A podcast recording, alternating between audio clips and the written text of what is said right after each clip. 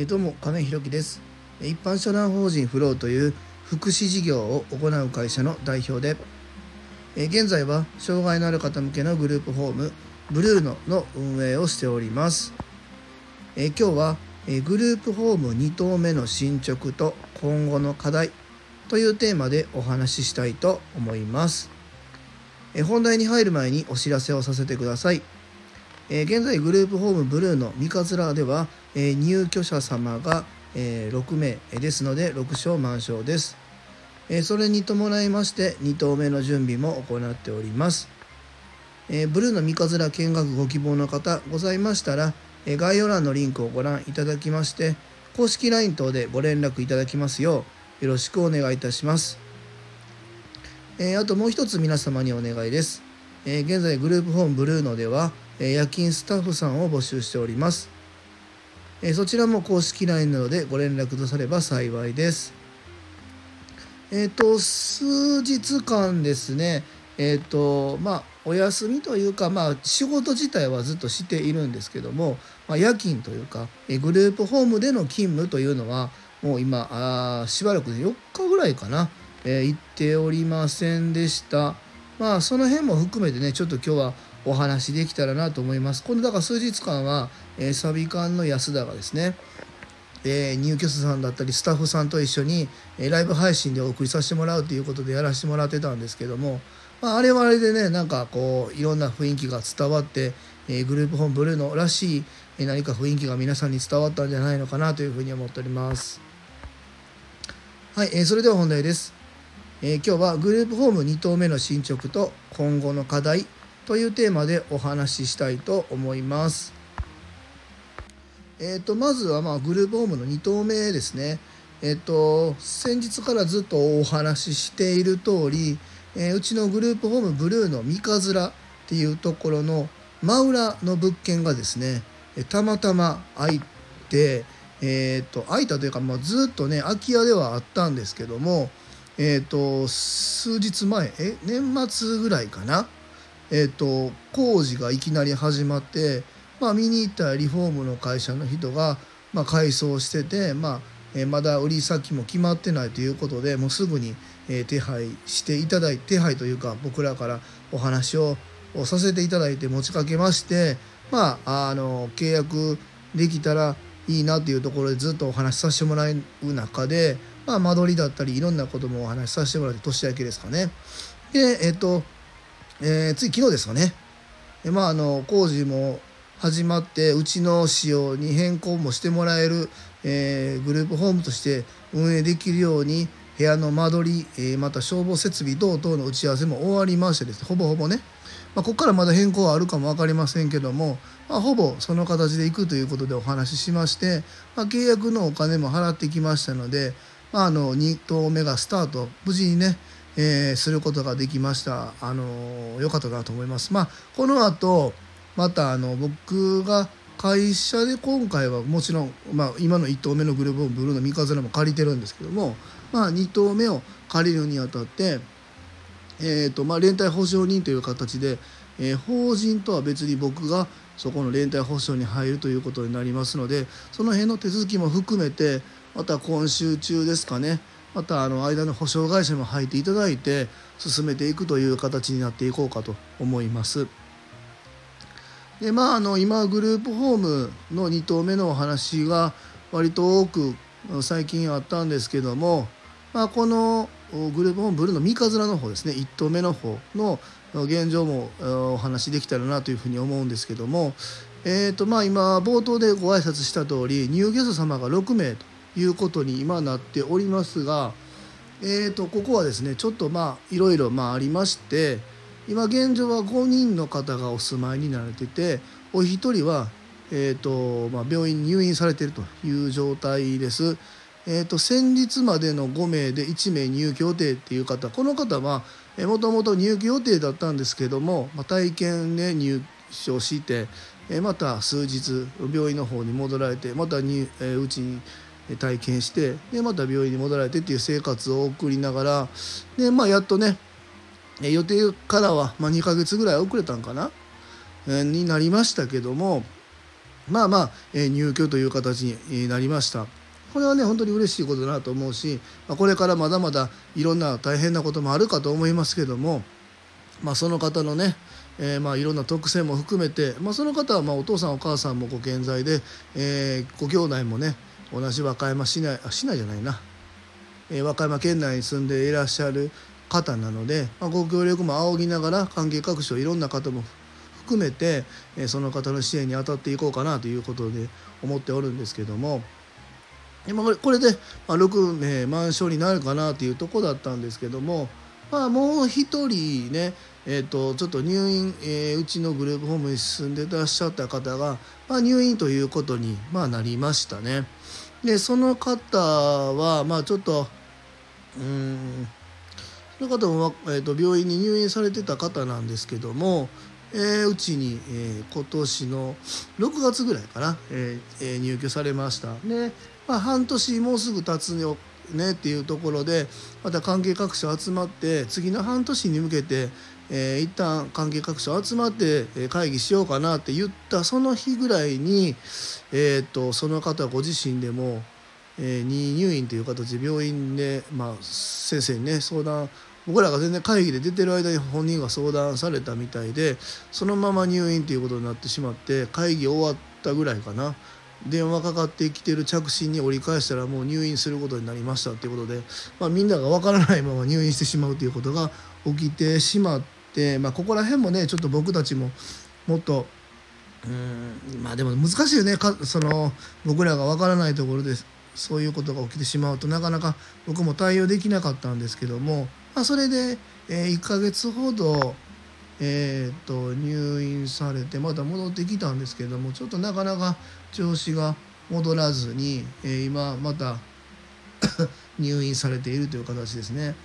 でまあ、この方の生活基盤がしっかり整うようにまたなったら受け入れられるかどうかというところも含めてまたあの関係各所が集まって次は、え、この方にとってどんな支援ができるんだろうどういうふうにえ僕たちがアプローチしていけばその方が地域生活していけるんだろうというところもきちんとお話できたらなというふうにまあ思っております。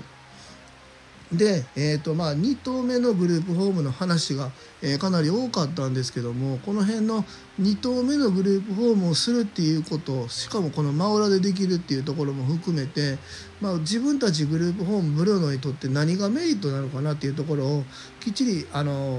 入居者さんやスタッフ含めてお話できていなかったなというふうに思っていて、まあ、それもラジオでね、まあ、この放送で、えー、放送できたあのお話できたらなと思うんですけども、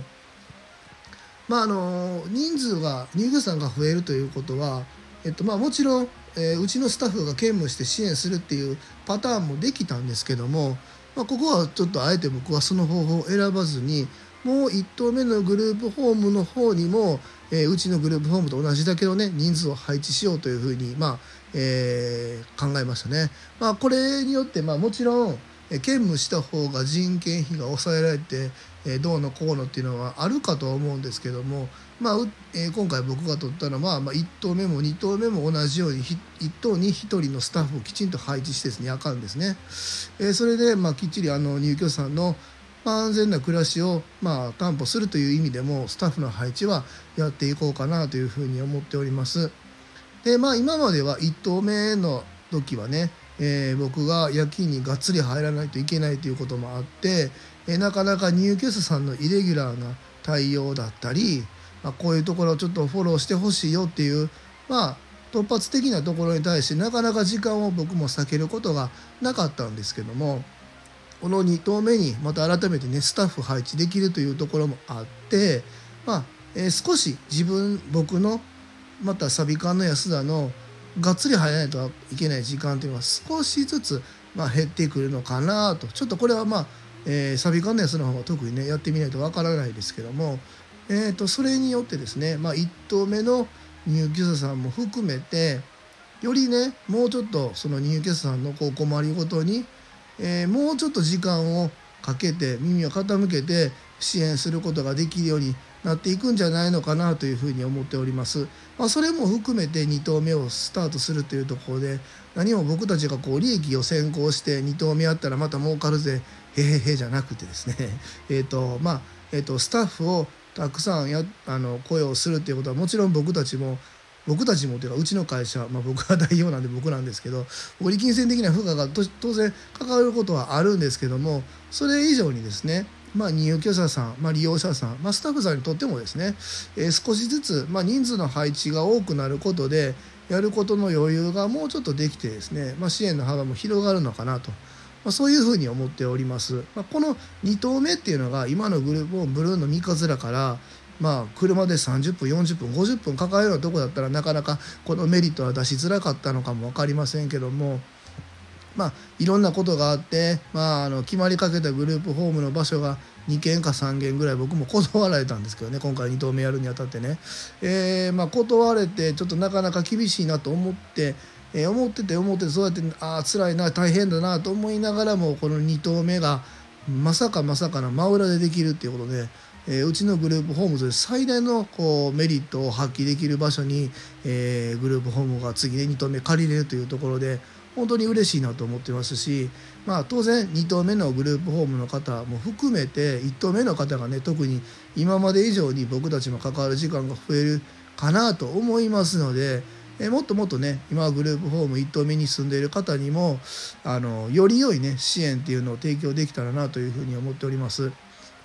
で当然まあもちろん2投目やるんだから売上としては当然上がりますがそれによって僕の給料を増やそうとは思っていなくてですね。えっ、ー、とまあその分まあ、あの今だったら社会福祉士さんも来てもらってます、えー、事務員の方も来てもらってる。事務員というかまああの、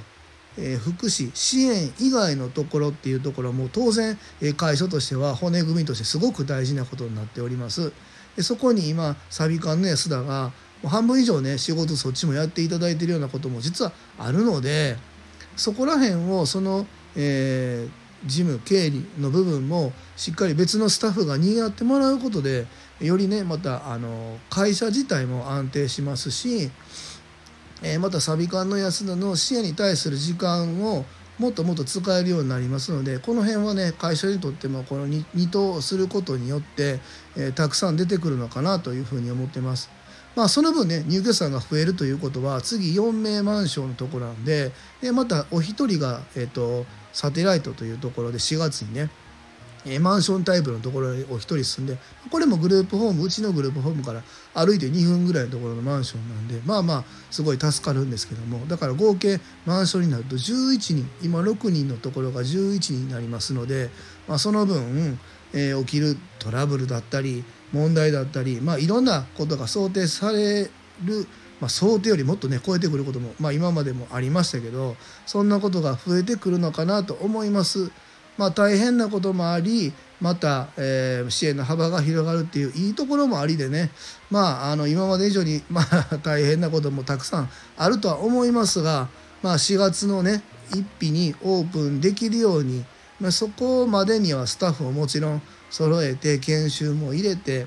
で今1頭目の入居者さんにもしっかりご紹介しながら1頭目のね入居者さんが